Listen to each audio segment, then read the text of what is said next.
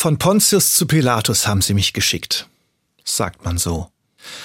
Mein Schwager hat's gerade erlebt, als er von einer Behörde Unterlagen für Anträge gebraucht hat. Die eine Stelle hat ihn an die nächste verwiesen. Dreimal ging es ihm so, bis er endlich bei dem zuständigen Sachbearbeiter war. Planlos hin und her laufen, weil einem keiner weiterhelfen kann oder will, kostet Nerven und ist anstrengend. Von Pontius zu Pilatus. Die Redewendung ist eigentlich Unsinn. Denn Pontius und Pilatus bezeichnen denselben Mann. Pontius Pilatus war römischer Statthalter im alten Israel. Vor Pilatus hatte man Jesus angeklagt. Doch Pilatus hatte zunächst keine Lust, sich in den Fall Jesus einzumischen. Deshalb schickte er Jesus zu einer anderen Stelle, zu König Herodes. Auch der wollte nicht zuständig sein und schickte Jesus wieder zurück. Dieses Hin und Hergelaufe ist sprichwörtlich geworden.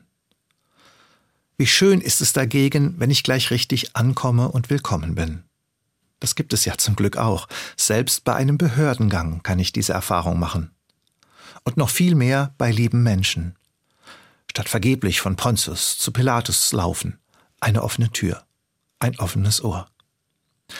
Ich erfahre das auch, wenn ich bete. An Gott kann ich mich immer wenden, meine großen und kleinen Anliegen aussprechen. Ihm kann ich sagen, was mich erfreut und was ich brauche, was mir Sorgen macht und den Schlaf rauben will. Gott hat ein offenes Ohr für mich. Gott verspricht, wer zu mir kommt, den werde ich nicht abweisen.